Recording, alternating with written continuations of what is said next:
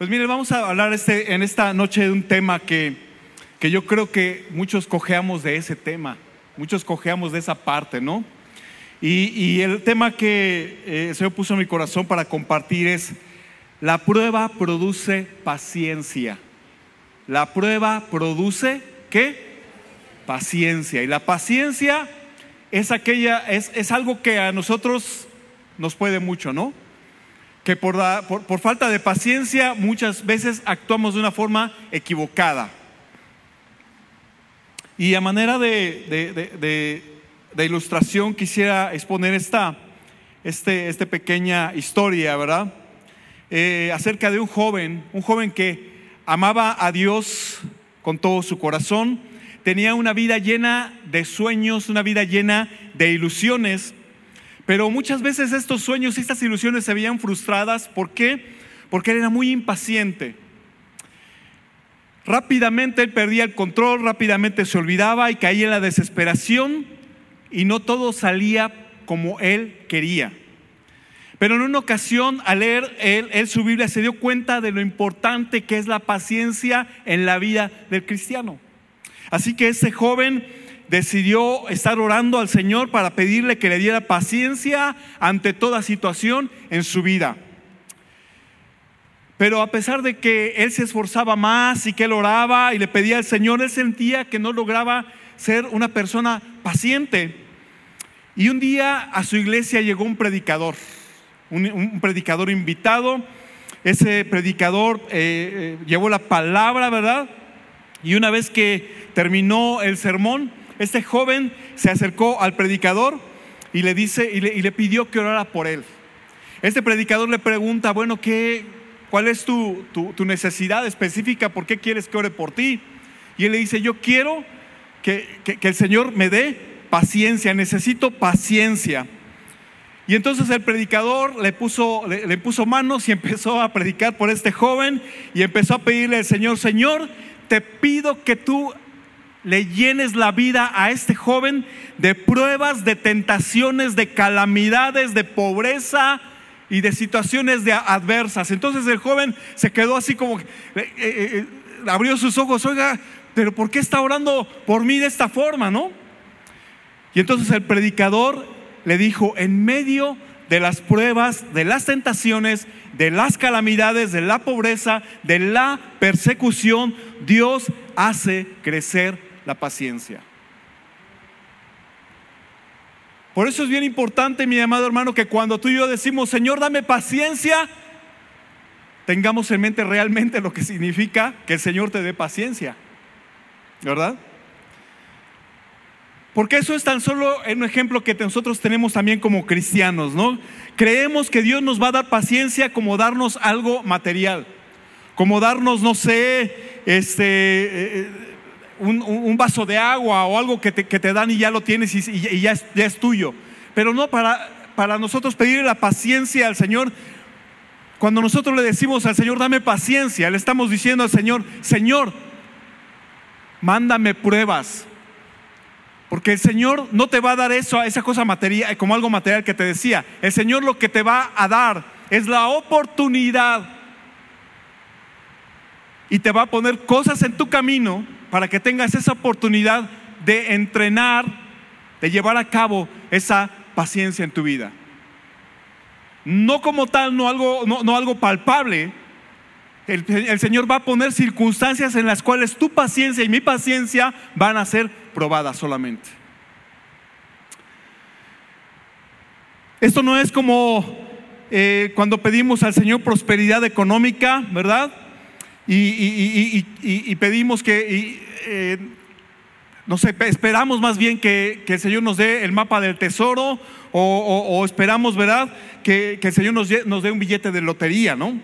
Dios te da la oportunidad de trabajar, de superarte y con ello generar economía, pero tenés que operar en la paciencia. Pedimos paciencia, pero al mismo tiempo tú y yo nos ponemos a trabajar en ello. Y la pregunta entonces surge, ¿cómo hago o qué hago para tener paciencia o para desarrollar paciencia en mi vida? Y Santiago, vamos a Santiago 1 del 2 al 4, mis hermanos. Santiago 1 del 2 al 4, ahí podemos encontrar, ¿verdad? En la palabra de Dios, cómo es que tú y yo vamos a desarrollar esas cosas en nuestras vidas. Ya lo tenemos, dice la palabra de Dios. Hermanos míos, Santiago 1 de 2 al 4, dice, hermanos míos, tened por sumo gozo, y si tienes tu Biblia de papel, subraya ahí en tu Biblia de papel tened por sumo gozo cuando os halléis en diversas pruebas.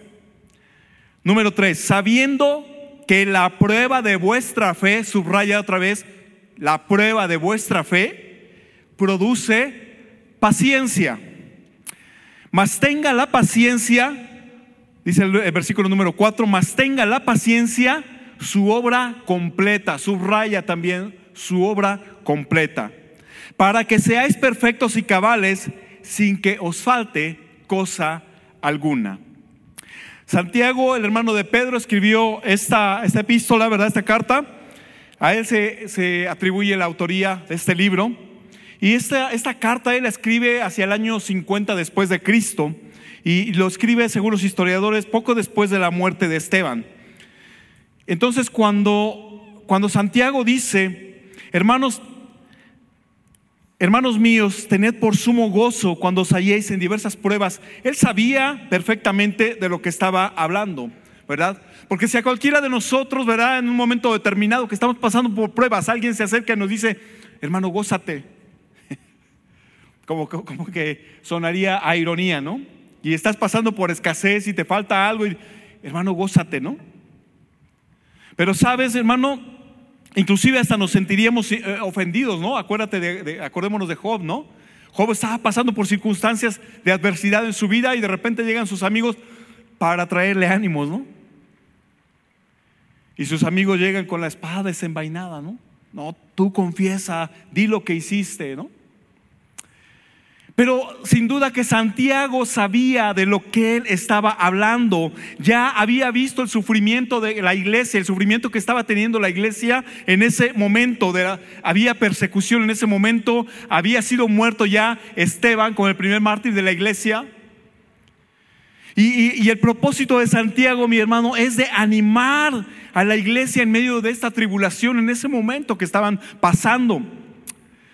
Ahora Santiago en ningún momento está diciéndole a la iglesia, ¿verdad? Que, o a nosotros en este momento, que intentemos ser felices en los tiempos difíciles. Lo que Santiago nos dice es que nosotros tú y yo tenemos que aguardar en la esperanza de que las cosas están bajo el control de Dios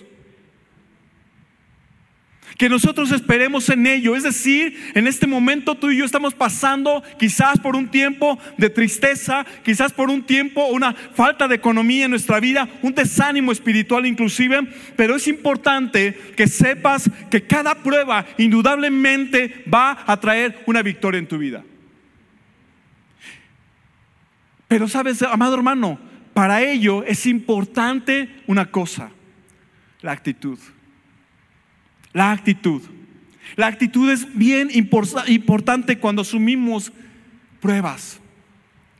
Podemos desanimarnos, podemos sentarnos y podemos conmiserarnos de nosotros mismos, lamernos de nuestras heridas, nuestras heridas, perdón, por la condición en la que estamos pasando, o podemos asumir, mi amado hermano, la actitud de creerle a Dios.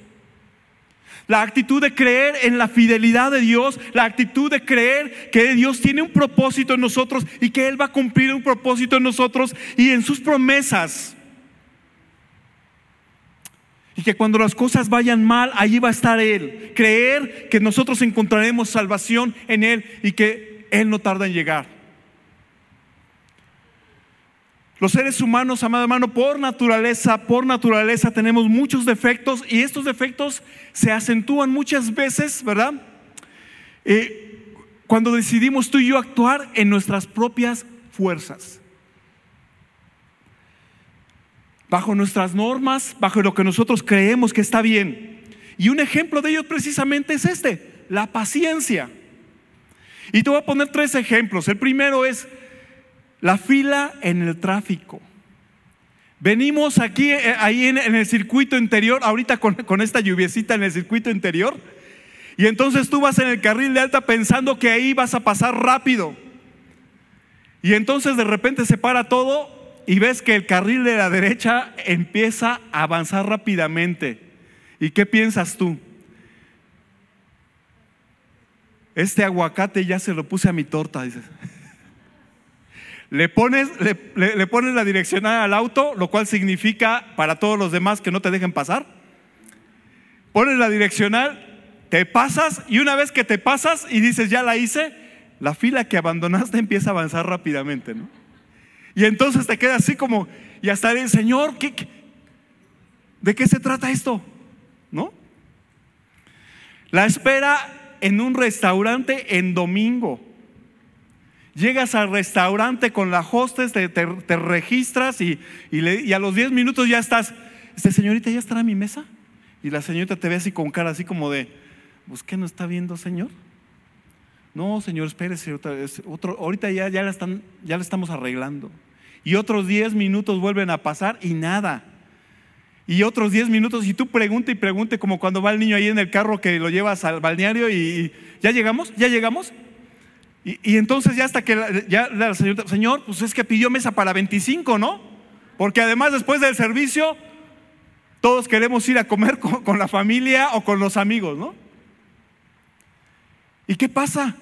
Pierdes la paciencia, pierdes la paciencia, ¿no? Ya no te platico entonces lo que es llegar a una oficina de gobierno. Ocho y media de la mañana. Oiga, pero es que, sí, pero es que abrimos a las nueve, pero es que dice que a las ocho. No, es que, o sea, sí abrimos a las ocho, pero a las nueve empezamos a trabajar. Perdón si alguien trabaja en una oficina de gobierno. ¿eh? Por ello, por ello nuestra actitud, amado hermano, va a determinar inclusive que se alargue o se acorte nuestro tiempo de espera. Por, eso muchas veces no pasamos a un siguiente nivel, mi hermano, a un otro nivel de compromiso, a otro nivel de revelación del Señor, de la palabra de Dios en nuestra vida, a otro nivel de conocimientos, a otro nivel de renovación mental, mi hermano. Porque muchas veces las pruebas que se nos están presentando no nos están, no, no, no, no hemos puesto de nuestra parte para que nos hagan crecer. Seguimos actuando de la misma forma, no estamos asimilando. David entendió muy bien este proceso, mi hermano. David entendió bien esto y David tuvo muchos altibajos en su vida y al final aprendió a depender de Dios. David, mira, fue ungido como rey. Los historiadores dicen que más o menos a la edad de 17, 18 años fue ungido como rey. Sin embargo, él empezó, su, reinado empezó a los 30 años. Pero durante todo este tiempo el Señor lo envió y lo puso en circunstancias en la cual su fe, su carácter iba a tener que salir a flote. Todas las cosas que el Señor puso para su vida y permitió en su vida le iban a hacer, le iban a ayudar para que él pudiera tener la paciencia y pudiera esperar. Trece años, pasaron trece años en los cuales él fue sometido a muchas situaciones. Durante esos trece años, imagínate, hoy lo ungieron como rey y después empiezan ya ese periodo de pruebas para que él pudiera ejercer un reinado como el Señor quería que lo ejerciera. David mató un gigante. Con esto, al matar a este gigante, ¿verdad? Él demostraba el celo que él tenía por la palabra de Dios, por Dios inclusive. Él le dice, tú vienes a mí con jabalina, pero yo vengo en el nombre de Jehová de los ejércitos.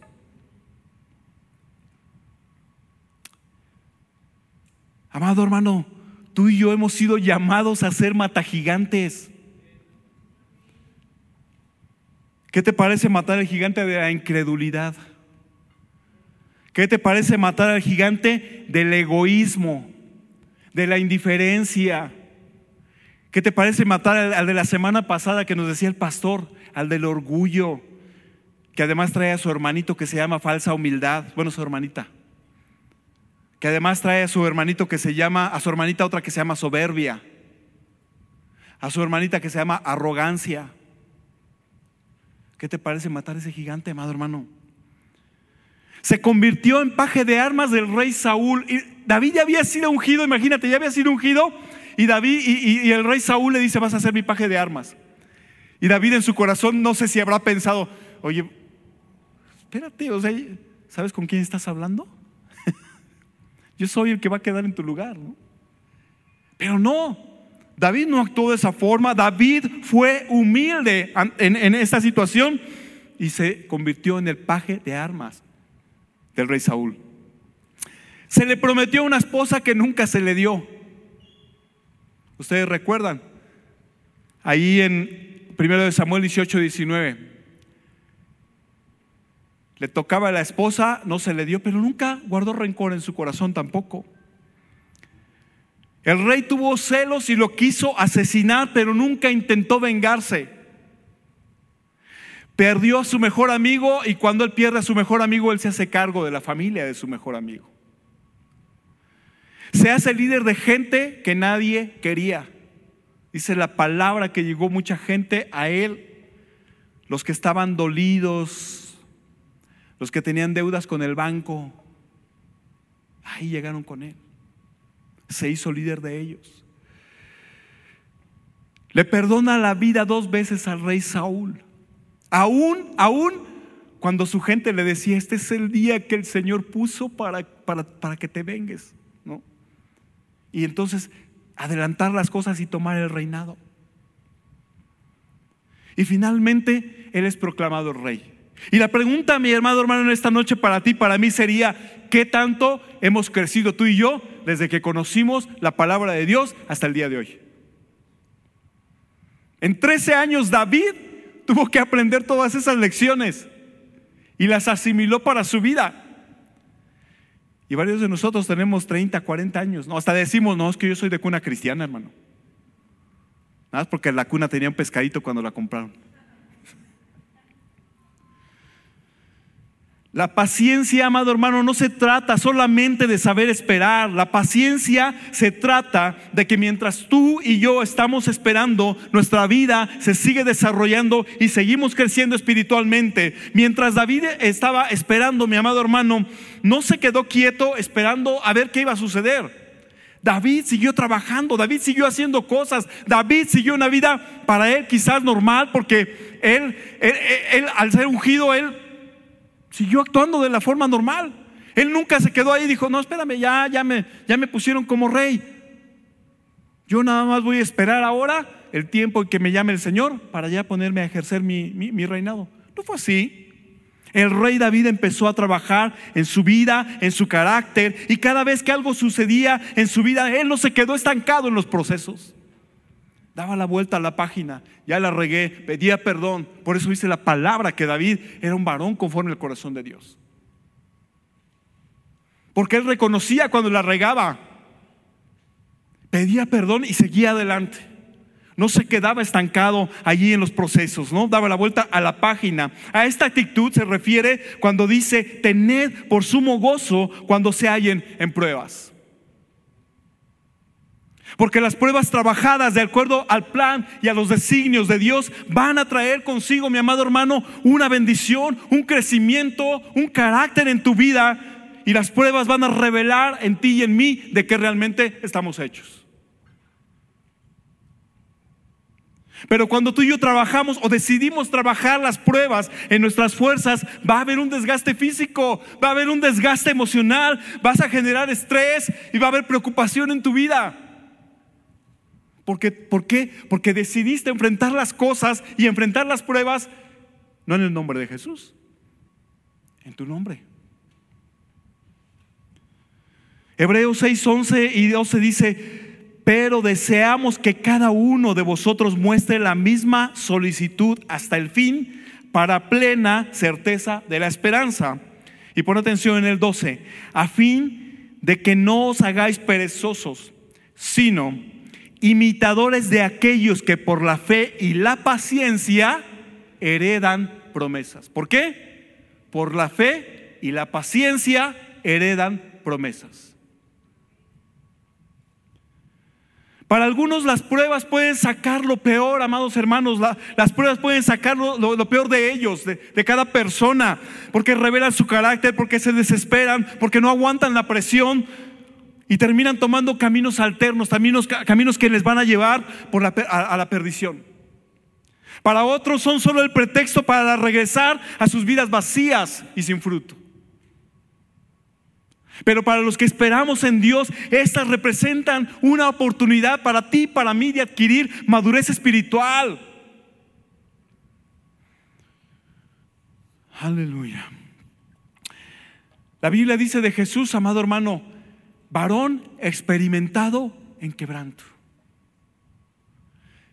Dice la palabra que les decía, eh, las zorras tienen cuevas para dormir, las aves de los cielos tienen nidos. Dice, pero el Hijo del Hombre no tiene donde su cabeza recostar. Varón experimentado en quebranto. Constantemente él tenía que estarse cuidando, ¿verdad? De los fariseos, de los saduceos, porque le ponían la trampa. Querían verlo en el piso, querían humillarle, querían ver que, que él con sus propias palabras cayera, pero el Señor Jesús conocía sus corazones.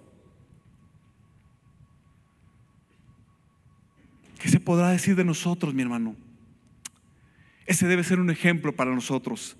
Que nosotros podamos hacer, llegar a ser, perdón, personas experimentadas en el quebranto. Segunda, de Corintios 4:17 dice, porque esta leve tribulación momentánea produce en nosotros un cada vez más excelente y eterno peso de gloria esta leve tribulación momentánea. Porque a veces pensamos, yo no sé, a David yo creo que esos 13 años a lo mejor se, se le fueron como agua. Y a lo mejor tú y yo estamos experimentando situaciones en este momento y apenas van tres días que tienes esa situación y ya estás quejándote. El Señor tiene su tiempo. Él no te va a poner una prueba que tú no puedas soportar.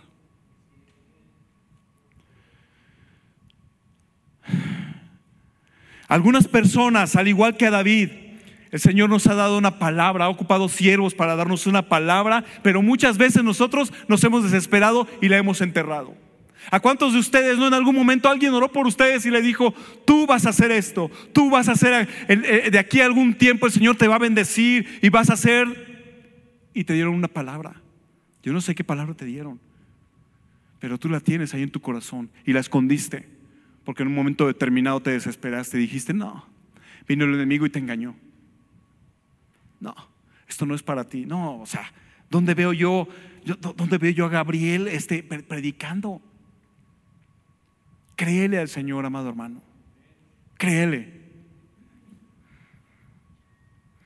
A otros que se les dio la palabra, la creyeron, pero no han hecho nada para crecer. Ah, sí, sí, sí la creo, pero se quedan sentados, ¿no? Sabes, hermano, el Señor no va a ocupar gente ociosa, gente ignorante, para hacer cumplir su voluntad alguien que no ha crecido en ninguna área de su vida. Tú y yo hemos sido llamados para crecer, mi hermano. Tan solo piensa, amado hermano, qué hubiera sucedido con David si él se hubiera quedado cuidando las ovejas de su padre. ¿Qué tipo de rey o qué tipo de liderazgo hubiera él ejercido? ¿Cómo hubiera aprendido a guerrear? ¿Cómo hubiera aprendido a perdonar? ¿Cuidando ovejas? Durante todo este tiempo David estuvo en situaciones en contra de su vida, pero nunca, nunca él se alejó de Dios. La palabra de Dios dice que cuando él fue ungido, el Espíritu de Dios vino sobre él. Hermano, hermano, tú has creído en tu vida y para tu vida que una vez que tú le aceptaste como, como tu Salvador, el Espíritu de Dios está morando en ti.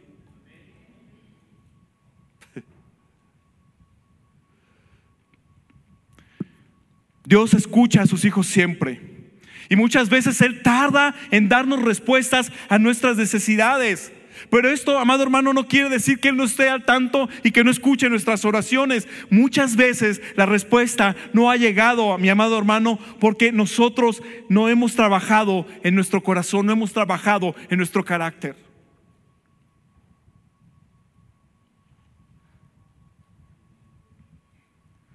A veces le pedimos al Señor, ¿verdad? Y te pongo este ejemplo. Tienes, tienes la oportunidad de tener un buen trabajo. La paga es buena. Las prestaciones son únicas. Es el trabajo de tus sueños. Y estás orando y pidiéndole al Señor y el Señor te dice, no. Y te desesperas.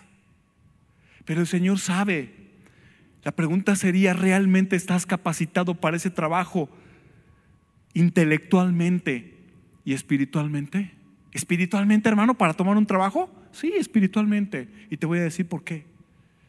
Porque tú puedes tomar ese trabajo y a lo mejor estás capacitado intelectualmente para tomarlo.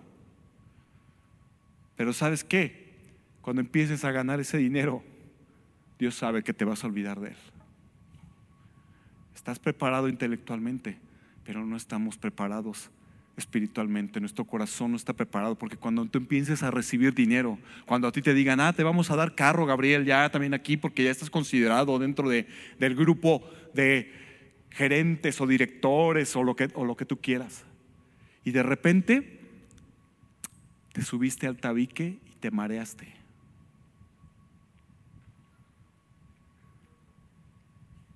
Ten paciencia. Dios sabe en qué momento te va a dar lo que tiene para ti. Lo primero que tú tienes que trabajar es tu carácter, amado hermano. Él va a trabajar en tu carácter, más bien.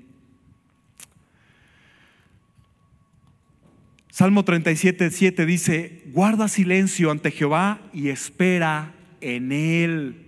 ¿Espera en quién? En Él. No te alteres con motivo del que prospera en su camino por el hombre que hace maldades.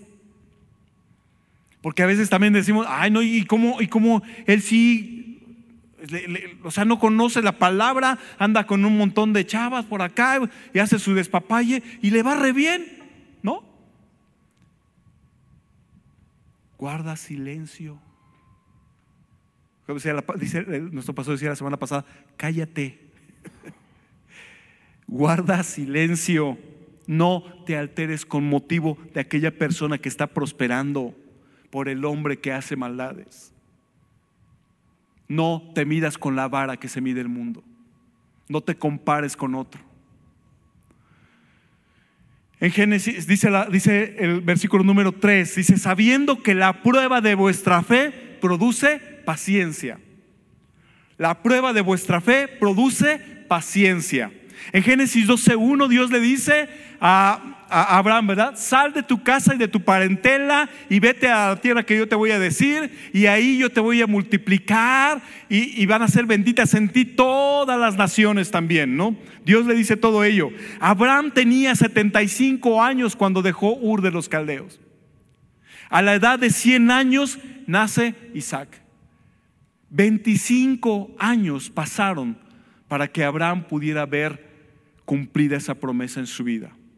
Pero ¿sabes qué? Además de todo esto, qué duro, qué duro es cuando el Señor ya te dio lo que tú estabas pidiéndole con tanto, eh, no sé, eh, ahínco, con tanta vehemencia, y después el Señor te lo vuelve a pedir, ¿no? La prueba de vuestra fe. Abraham ya te di a tu hijo, pero ahora quiero que me lo ofrezcas. Y Abraham, ¿qué crees que hizo? pero ¿cómo si ya es mío? No, tú ya me lo diste. ¿Cómo, cómo, cómo que lo voy a ofrecer? Ya me lo diste, no. Abraham fue a ese monte y tenía toda la intención de ofrecer a su hijo. Esa prueba de la fe que tenía Abraham. Tu fe, mi amado hermano, una vez que tengas eso, va a ser probada.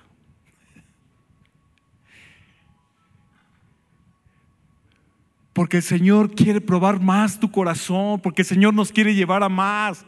El Señor quiere seguir. ¿Sabes que la prueba de la paciencia nunca se acaba? ¿Pensabas que, ¿Pensabas que se iba a acabar? ¿Que había un momento en que se acababa? No. La prueba de la paciencia va a ser hasta que tú y yo nos recoja el Señor. Y, ahí va, y, a lo mejor hasta vamos a estar postrados ahí en la cama. Y, Señor, ya llévame. Espérate. Todavía tienes que, todavía tengo planes para ti. Señor, pero es que ya, ya estoy, ya estoy idealizado. Pues sí, pero mi plan es que aún así, con esa enfermedad que tienes ahí, que yo la permití en tu vida, es para que yo me glorifique en ti. Y ahí tienes que el viejito, el Señor lo sana, ¿no? A los 90 años. y ahorita vamos a ver a otro viejito, ¿no? Aleluya. La prueba de vuestra fe. A Abraham se le pide su hijo, esa prueba de su fe. Sabes, pero Abraham había aprendido dos cosas bien importantes en ese momento. La primera, lo que Dios me dio y lo que Dios te dio, solo Dios te lo puede pedir. El caso está, ¿sabemos escuchar la voz de Dios? Lo que Dios te dio, solo Dios te lo puede pedir. Número dos, también había, Abraham había aprendido que la fidelidad de Dios nunca se acaba, que Él es fiel a sus promesas. Nosotros tenemos que aprender que lo que Dios nos ha dado, mi hermano, es para que sea ocupado para la gloria de su nombre. Todo lo que el Señor te ha dado es para la gloria de su nombre. No te aferres a lo que, a lo que el Señor ya te dio. Sabes, hay, hay, una tribu en, el Brasil que ellos cuando, cuando agarran a los monitos, a los monos, monos capuchinos y eso, ¿sabes qué es lo que hacen? Agarran una canasta o agarran una calabaza y la clavan al piso y le hacen un agujero y adentro le meten un plátano o una manzana, una fruta. Llega el mono, mete su mano, agarra la fruta y ahí se llamaba el mono. Porque ahí es donde lo agarran, porque el mono no quiere soltar lo que agarró. Y como no quiere soltar lo que agarró, no puede sacar la mano. Entonces ahí está la trampa. Hermano, no caigas en la trampa del enemigo. Cuando el Señor te dé algo, nunca, lo, nunca te aferres a Él. Cuando el Señor te dé algo, manténlo así. Para que cuando el Señor te lo pida, el Señor lo pueda tomar. Y sabes, la bendición posterior va a ser mejor.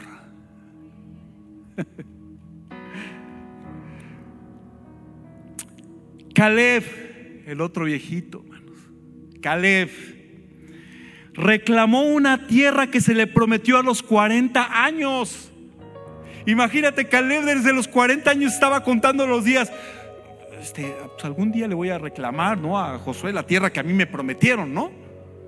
Y pasaba a los 41, a los 42, hasta los 85 años. Y todavía le dicen, eh, eh, Caleb dice, ya sé que allá en esa tierra habitan los hijos de Anac, unos cuates más altos que yo.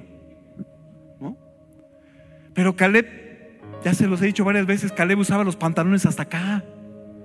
Es más, a mí se me hace que Caleb nada más fue a sacarlos por pura, este, por puro, puro este deporte.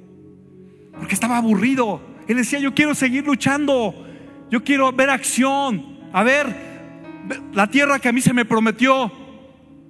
Josué, tú estabas ahí, tú, y yo estábamos ahí cuando Moisés habló tocante a ti y a mí de esa tierra.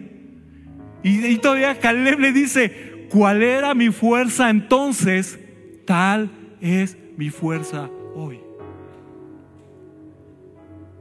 85 años tenía el viejito.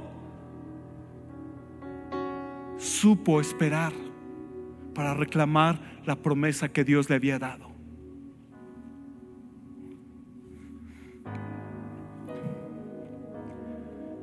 Caleb creía que recibiría lo que se le había prometido. Seguramente hoy algunos, ¿verdad? Creeríamos que ya estamos viejos para hacer algo, inclusive. Pero sabes qué, amado hermano, la incredulidad depende del sentido común. La incredulidad depende del sentido común. La fe descansa en lo que Dios hará, aunque todos vean lo contrario. Yo creo que varios se han de haber acercado ahí con, oye Caleb, no, no manches, o sea, ve, vete cómo estás. ¿Y a poco vas a ir a conquistar esa tierra? Y Caleb yo creo que hasta sacó la espada. ¿Y? ¿No? Te demuestro que sí puedo. ¿Sabes por qué? Porque yo creo que Dios va a hacer lo que dijo que hará en mi vida. Porque yo creo que Dios me va a dar lo que dijo que Él me iba a dar en mi vida.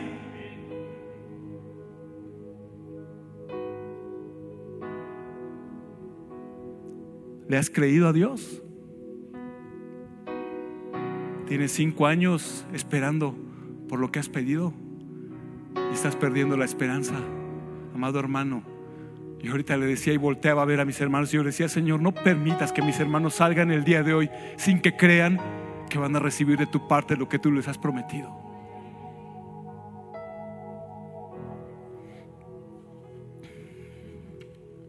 Ya casi termino, hermanos. Versículo 4 dice, mas tenga la paciencia su obra completa para que seáis perfectos y cabales sin que os falte cosa alguna. El trabajo que Dios desea desarrollar en nosotros a través de este elemento ¿verdad? de la paciencia es un trabajo integral. Es una obra completa para que tú, para que más bien el Señor haga morir en ti la inmadurez y la imperfección en nuestras vidas, la incredulidad, la soberbia, la arrogancia y todo lo que habíamos hablado anteriormente. Dios desea hacer ese trabajo, por eso dice, mas tenga la paciencia su obra completa.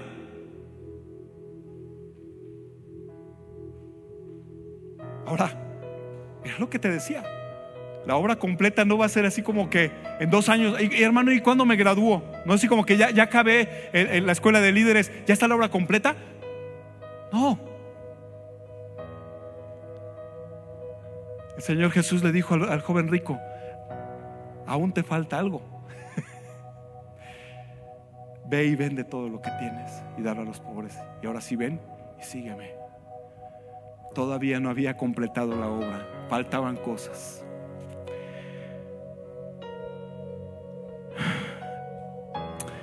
Al final todo esto va a ser una obra completa del Señor, mi amado hermano.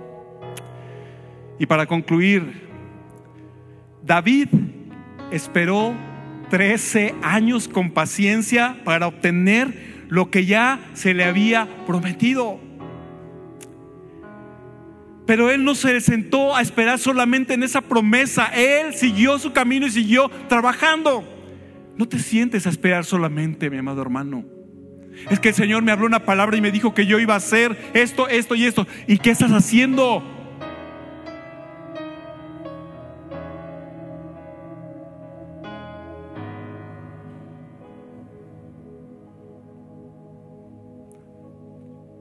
La gente que, que yo, yo, he visto que son pastores, ¿verdad? De, este no quiero usar la palabra de renombre, ¿verdad? Pero son pastores que ellos ves en la televisión y muchas cosas y tú los ves y, esa gente te habla muchas veces de, su pasado, ¿no? Yo conozco gente así que dice, es que pues yo empecé predicando así, predicando a cinco personas, ¿no?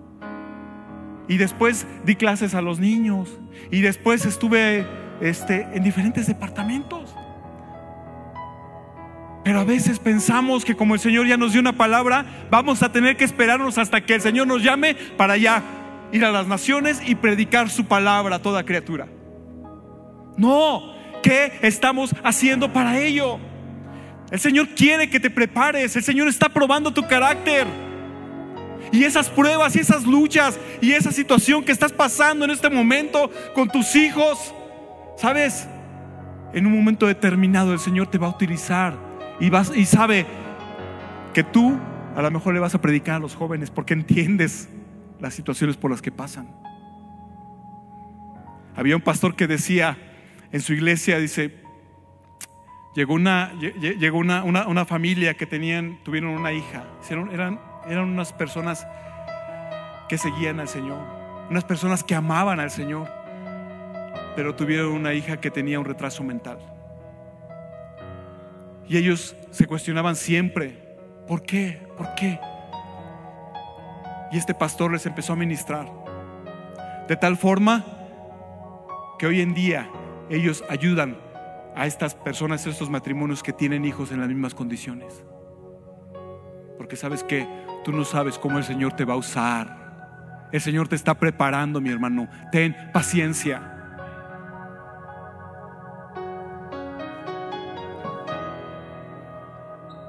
Abraham esperó 25 años con paciencia, con paciencia para obtener lo que tanto deseaba. Caleb esperó 45 años con paciencia para tener lo que se le había prometido. Saúl, Saúl no pudo esperar siete días al profeta Samuel y actuó en sus propias fuerzas porque dijo, el pueblo se me desertaba. Porque la prueba de su fe la reprobó. Confió en lo que veía solamente. Hermano, no confíes en lo que ves solamente. Tú confía. Tú y yo tenemos que, nuestra fe es eso, la certeza, la convicción de lo que no se ve. Después la fe, la certeza de lo que no se ve de lo que se espera, perdón, la convicción de lo que no se ve. Cree, cree que el Señor tiene para ti algo, lo que, lo que tú hace años llevas clamando por Él. Y espera en Él.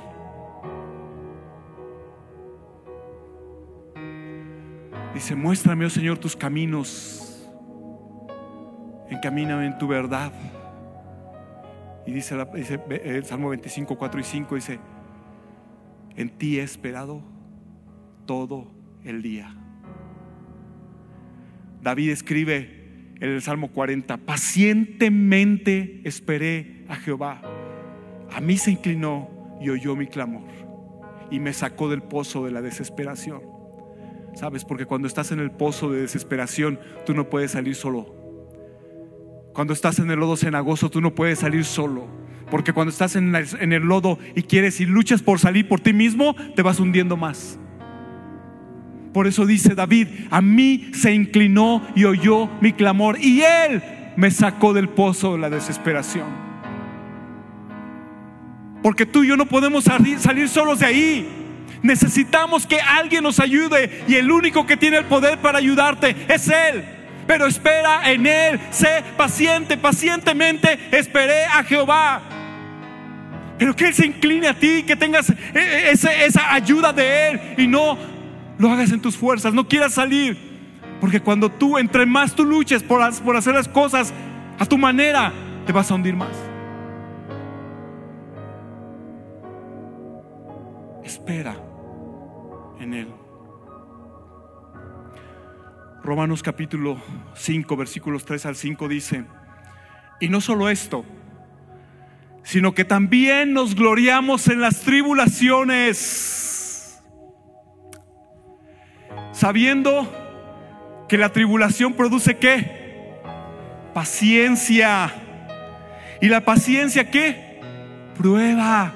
Y la prueba, esperanza. Y la esperanza no avergüenza.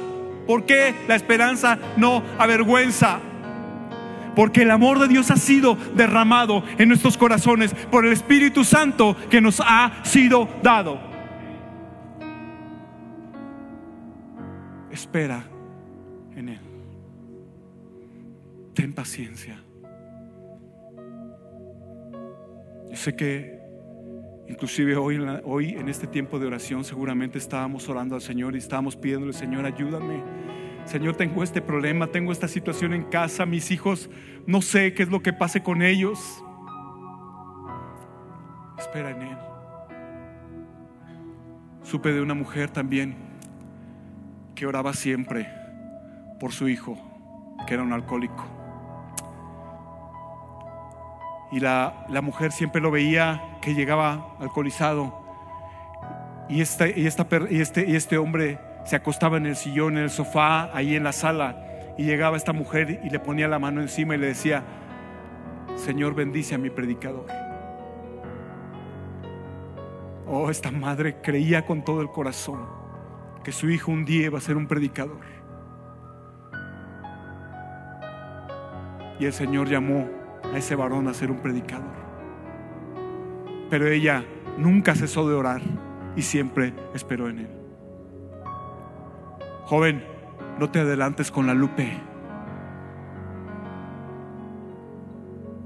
Espera en Dios.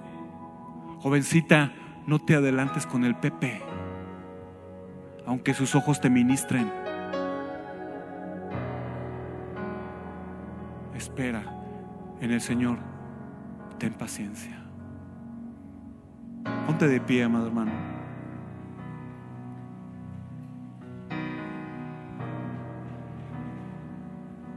¿Por qué no le pedimos en esta noche al Señor que nos dé paciencia? Quizás ya te estabas en este tiempo, ya estabas a punto de echar, o dicen, aventar la toalla.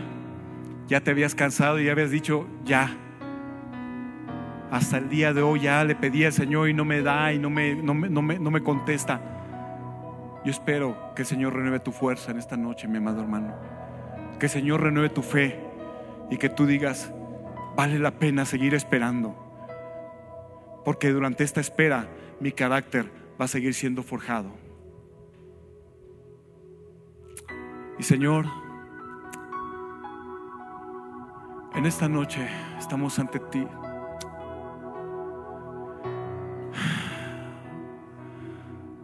A veces, Señor, nos queremos adelantar a las cosas. A veces no queremos esperarte. Y queremos actuar, Señor, como actuó Saúl. Y al final, a Saúl se le quitó el reino.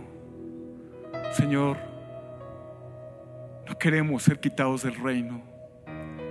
Queremos seguir esperando en ti.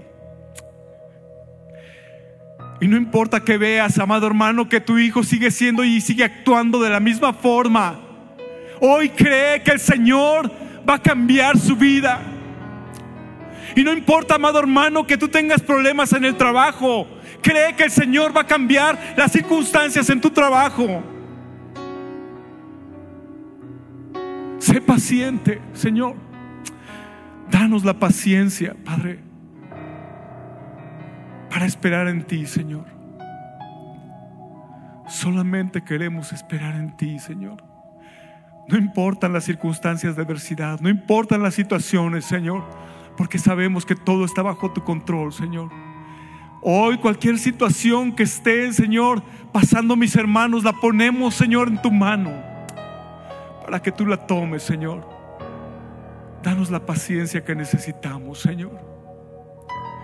Y haznos entender que atrás de la tribulación, que atrás del sufrimiento, que atrás de todas estas situaciones, Señor, atrás de la pobreza, atrás de, la, de, las situaciones económicas, Señor, ahí estás tú. Ahí está tu mano, Padre. Y que tú nos sostienes, Señor.